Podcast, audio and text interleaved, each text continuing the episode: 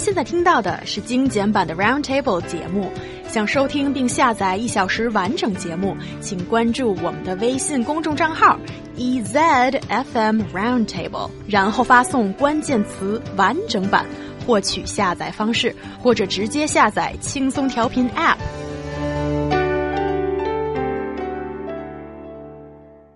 As the end of the semester is approaching, universities are collecting students' evaluation towards teachers' performance. A recent media report has revealed that such an evaluation mechanism no longer serves its intended purpose, as the students and teachers have reached a compromise. No one gets a bad review, and everyone is happy. But why is this a bit of a problem? I had to look into this because this is new to me. Um, and I do hold very strong views, which I'm sure we'll get to at some stage. But where does it come from? Well, apparently the system was uh, came from the United States in the 1920s. So Ryan should be here to uh, defend his nation hmm. over this. Uh, teachers were hired, perhaps by students' unions, to teach the students. So um, the, the, students had a greater amount of control, I guess. Um, university had more funds. Teachers started to manage the university. So teacher-centered universities became the mainstream. Uh, and the system emphasised the demand for um, service, I suppose, for society. They, they wanted to um, make sure that everybody was getting the right kind of value from their education. It um, it went from maybe being quite relaxed to, of people handing in handwritten notes to say, "I like this teacher, I don't like this teacher." It then went on to people filling in forms, and then now people, it's so easy, you can just go online and give your opinions about your uh, teachers. System came to China uh, Chinese universities introducing the system, uh, and um, that's where we are basically. I mean, the, the I think the problem that was highlighted by the report in the China Youth Daily was that it's the whole system. How how can you run the system because the teachers need to have the approval of the pupils, and the pupils need to have the approval of the teachers. So it's almost like a catch-22 situation. You can, you can never have a system which is fair because you don't know which side is actually telling the truth over this or what the pressures are on each side to actually get the right kind of evaluation. Yeah, I totally agree. It's not a perfect system. And uh, I have to say from my own experience, I've been done this in college and there has been a evolution when even I was there. The first several, well, first two years, I was it was at the very end of the semester after the final test where when everyone is eager to spend their holiday, summer holiday or winter holiday, doesn't matter. It's just we don't want to stay in school for even one more minute. And they started to send hand down other papers and we're curious because we've done everything. What's happening? And this is the evaluation papers. We have to check good, medium, bad, things like that. So basically, I didn't care. I, I know it's not responsible. It's not right. I should do things for future, let's say, class, schoolmates that will take the course, but I didn't care. So I always check excellent, excellent, excellent, everything. So it doesn't matter. Well, my evaluation says nothing about the teacher. It's, it's just it won't work. And this, then at the last the last two years of my college, they they changed the process, being that you can evaluate the teachers online. But each page, because each page contains several questions, but you have to spend at least 10 seconds on each page to move on and you evaluate them. And if you don't do that, you don't have the choice to choose your course next semester. Yep. So everyone has has to do it, but still, I didn't really care. So I, I was just doing other things and waiting for the time to pass. And uh, excellent all the teachers at that time. But I do know someone who cares. But it, it's not a good thing because the the students who cares just give bad evaluations to teachers they don't like by saying they don't like, it's probably just to give them bad scores because they didn't learn hard or um, maybe very strict about calling names on the classes which they don't show up. So when they give give bad evaluation to those teachers, it's like what Bob said. It's just one against other and it's hard to tell which party is telling the truth. That's interesting as the dynamic dynamic has completely changed and I don't blame you, Niu Honglin, for saying that you didn't really care. I think a lot of people don't really care eh, when you reach college for a reason because of experience. like myself, I remember the first time that I had to rate a teacher as a student was in junior high school in Beijing. I remember I was 14, I think.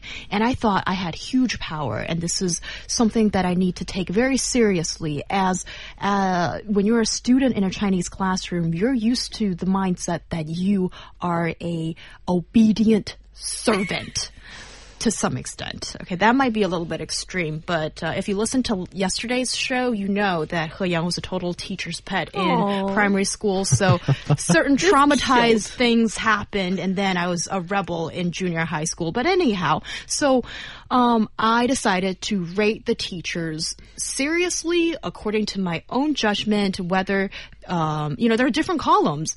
Uh, teaching quality, teaching style. Did this teacher uh, communicate with students in a good uh, attitude? All kinds of things. And guess what? After casting almost going to say casting my vote, um, just uh, uh, sending in the evaluation, nothing has changed. Exactly. And then it is those kind of experience that Chinese students have endured that often just results in apathy, in political process and amongst other things. And here is that one small window as you understand how it works. So, um, there's one part that I'm a little curious about how, whether this evaluation process in university has any teeth, so to speak. Is, is the result going to be affecting, let's say, teachers' pay or teachers' promotion?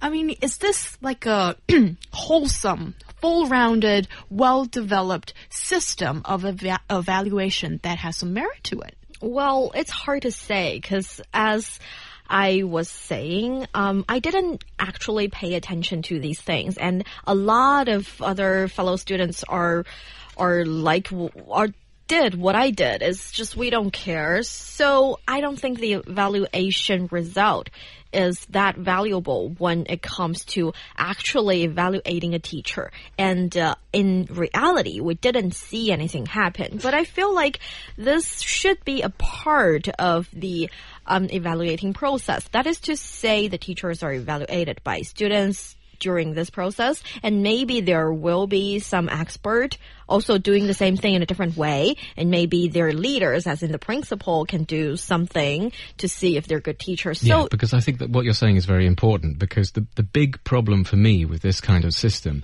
is uh, who, who are pupils, who are students Mm. to be in a position to Judge. judge, you know, the, the quality of the education that they're getting. Yeah. Um, because they, by the definition, they're there to learn. They know less. So how what, what can you say? What can you actually say? Uh, I, I didn't learn very much from this lesson, or I don't like the teaching style of this person. These are all very um, subjective things. I mean, they're, they're not. Uh, you know, we, we may have totally different ways of learning. Um, in fact, I don't learn at all. I'm not very good at learning. So, uh, you know, it, what would I say if I was in a class and say, well, I sat there and, and took nothing in. I didn't understand anything and therefore the teacher is bad? No. Yeah, that is why I feel like first we should make this part of the uh, evaluation process. It shouldn't be the whole thing. It's not fair for the teachers, and it may not even be fair.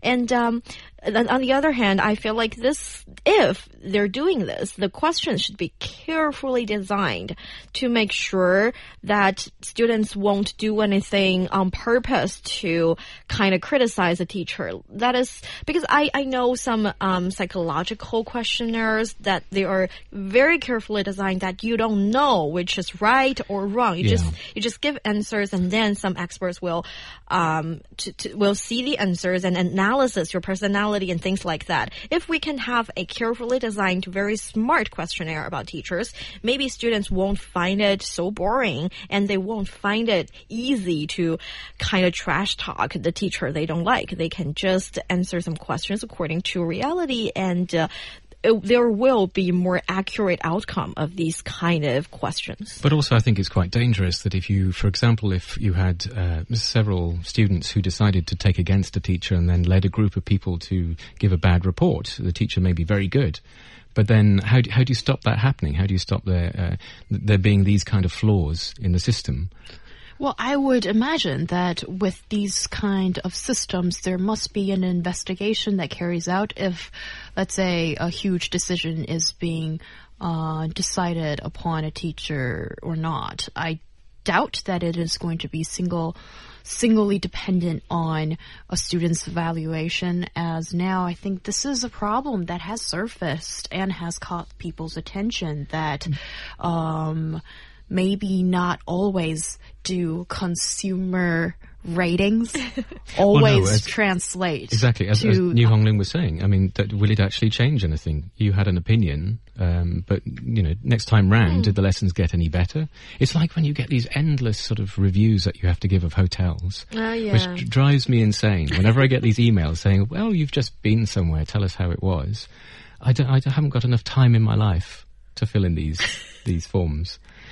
Yes, and it's because interested. of um, people like that that um, don't. Mad Bob, that is not giving. name him, shame him. Yes, I, I think it's interesting. Sometimes, no, I did not endorse that, Bob. Not no naming or shaming ever on Roundtable. Feel free to speak your mind, and we like difference of opinion on this show. So it's interesting to see how these universities are going to take the next step in trying to improve teaching quality and ensure that everything goes on on in the classroom is appropriate and is delivering uh, teaching and knowledge that students very much need.